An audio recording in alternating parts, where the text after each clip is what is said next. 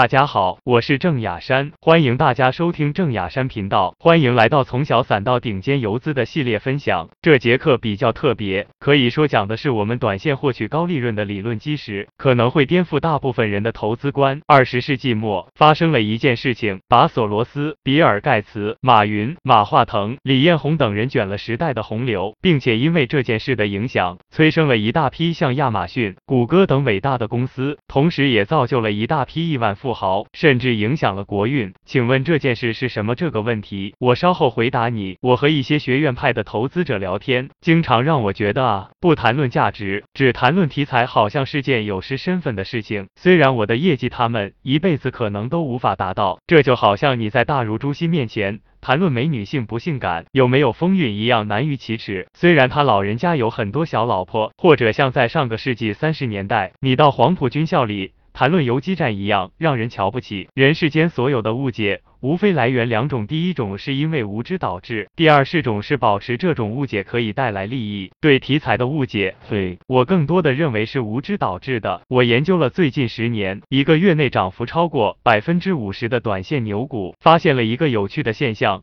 在这九百多只股票中，有高达百分之九十五的牛股，在他们启动初期具备一个共同点，那就是都有一个消息刺激。这样的消息要么是来自公司层面的，如业绩公告、高送转、新产品的推出、接到大订单、管理层或者大股东出现变更等等；要么是来自行业层面或政策层面，还有就是来自与行业或企业有关的重大社会事件。更为重要的是，通过对比研究，我们发现这些刺激股价短期上升的信息。往往有着惊人的相似，在上涨逻辑上更是完全一样。当多年前我得出这个结论后，我的操盘风格和业绩都出现了革命性的变化。一般我们将这类刺激股价上涨的消息归类，称它们为题材。那么我们可以反过来问，什么是题材呢？我给出的题材的定义是能够使资源、财富。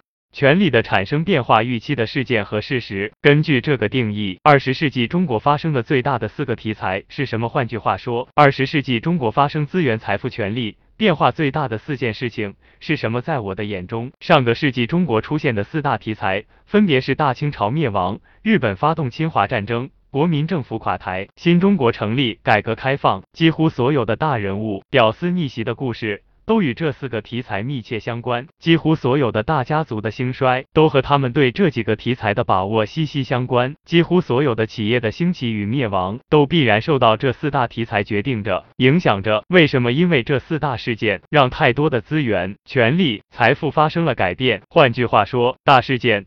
大现象这样的题材出现，利用好了就会改变个人、家族、公司甚至国家的命运。这就是我的大题材观。一个人要发展，需要这样的题材观、题材思维；一个企业和国家要壮大，也需要这样的题材观和题材思维。从今天开始啊，我也希望你树立这样的题材观，用题材思维来看待我们所身处的世界。好，说到这里，我们今天开头的那个问题就可以揭晓了，答案是美国的科技股泡沫，准确的说是。互联网题材股炒作，这次超级大题材影响了无数人的生活和工作。马云、马化腾等这些人有意无意的抓住了这时代性的机遇，才有了今天的阿里、腾讯、亚马逊这些伟大的公司。同时，作为个体，他们也改变了。自身家族的命运，甚至影响了国运。从另外一个角度说，题材不仅仅发生在上市公司层面上，还会发生在个人、家族、政党，甚至国家层面上，在各个层面上都有决定其走向的题材。比如说，个人我们的出身、我们所读的学校、我们的学识才干、我们的工作平台，以及重大社会突发事件和趋势性事件等等，无一不是我们改变命运的题材。从国家层面来说，我们知道一个国家要想成为一流强。国内部取决于人口数量和素质、土地和各类资源等条件，外部则是能否抓住战略性的历史机遇。这个机遇就是我们研究的题材。比如美国就是利用两次世界大战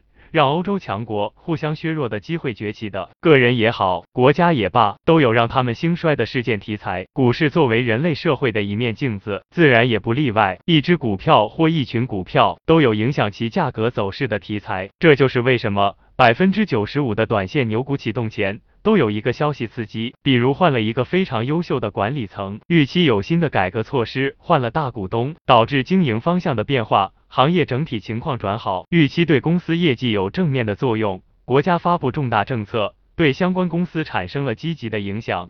科技变革给相关带来了机遇，一个新的盈利模式、经营模式带来的改变，涨价给上游企业带来的影响，公司从极大危险的境地脱离而带来的业绩反转，业绩不断走好且超出预期。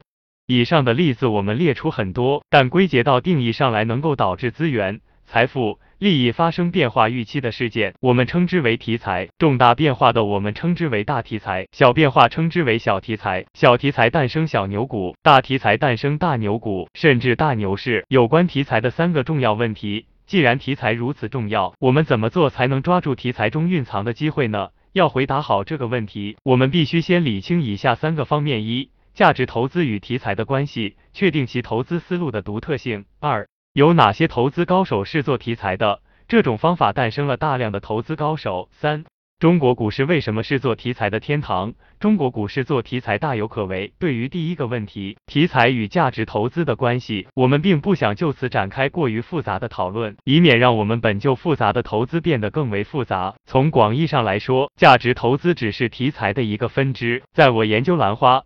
普洱茶、比特币、贵金属、艺术品以及美国科技股的炒作时，我一直在寻找这些问题的答案。为什么一盆兰花可以卖到千万？为什么一斤茶需要几百万？为什么在美国一只股票因为一个消息可以上涨四十倍？价值投资。关于价格变化的原理，根本无法解释这些，更无法把握这些事件中巨大的投资机会。而题材投机理论关于价格的变化规律，就很好的解释了上述现象。从狭义上来说，题材股是成长股投资的一个延伸，而成长股投资是应该说是由传统价值投资理念发展而来的。我们换一个比方来说吧。现在股权投资非常火，题材股呢，就是在种子轮的投资，追求前瞻性和高收益；成长股投资呢，就是在风险投资的 A、B 轮，这个时候风险比前期小；价值投资类似于在上市前追求确定性，但回报也小。市场大部分时候是价值股、成长股、题材股各领风骚，但总体来说，题材股活跃的时间。远远多于其他两种。如果你立志成为一个卓越的投机家，就应该放下一切流派之争，一切对我们的成长有提升的思想和人，都是我们实现梦想的助力。第二个问题是，有哪些投资高手是做题材的？在第一节课，我们讲了一个重要成长方法论，那就是向各个领域的牛人学习，是快速成长的最佳途径之一。在这里，我们就来看看。题材这个领域的高手有哪些？目前全世界公认捕捉事件类题材的第一高手是索罗斯。索罗斯总能从那些惊天动地。或在关乎一国命运前途的事件中看出投资投机的机会。我们来看看他的几次经典之战。一九七三年，埃及和叙利亚大举入侵以色列，由于武器落后，以色列惨败。从这场战争中，索罗斯联想到美国的武器装备也可能过时，美国国防部可能会花费巨资用新式武器重新装备军队。于是，索罗斯基金开始投资那些掌握大量国防部。订货合同的公司股票，这些投资为索罗斯的基金带来了巨额利润。一九九二年，东西德刚统一不久，德国人害怕通货膨胀，德意志联邦银行定下了高利率。与其相反，由于当时欧洲其他国家经济十分低迷，政府采取了低利率想刺激经济，而货币在欧洲各国是可以自由兑换的，这样大量低利率的货币如英镑。里拉都会兑换成德国马克，这种情况势必会导致英镑贬值。这就好比今天美国加息，全球大部分国家要么跟着加息，要么就只能看着自己国家的钱流入美国，从而导致本币贬值是一样的道理。而索罗斯就抓住了这个机会，大赚十亿美金。一九九七年三月三日，泰国中央银行宣布，国内九家财务公司和一家住房贷款公司。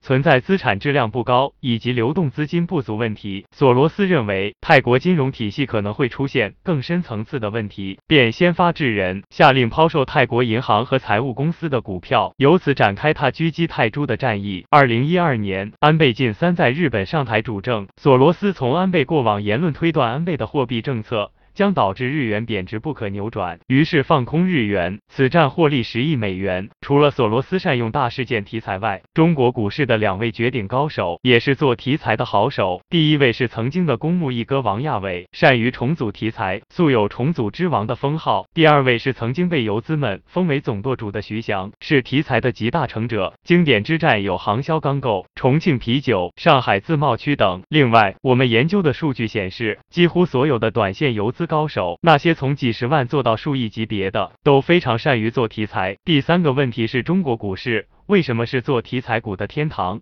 这是由如下原因导致的。首先是其所处发展阶段里。主要是指中国市场经济发展的历史很短，而中国资本市场的历史更短，股市就必然有许多不完善的地方，而这些不完善的地方，高手就能够加以合理利用。再是制度导致的，我们是中央集权的公有制国家，政府掌握着全社会大部分资源的支配权，这是政策式的根基。另外，在资本市场上。国有企业的市值比重为百分之六十五，是其他国家所没有的国情。任何人忽视这一点，而谈什么价值投资的普遍实用性，是会吃苦头的。再说我们 A 股的发行制度和退市制度，也是全球少有的。还有就是我们国家投资者的民族性决定的，中国股民的赌性世界公认。投资思想家查理芒格不止一次在公众场合表示，中国人天性好赌，这是由于目前中国的中产阶级还没有成为社会财富的中流。砥柱，大部分人还在为成为中产阶层而奋斗，这才是赌性的根源。也就是说，这是由中国社会的阶层结构决定的，最后是由长期累计起来的赚钱效应决定的。做涨停板、做龙头、做题材，通过这些方式赚钱的人，远超过其他投资方式的人。主要还是里面有暴利的基因，造富的可能性。资本的本质是逐利的，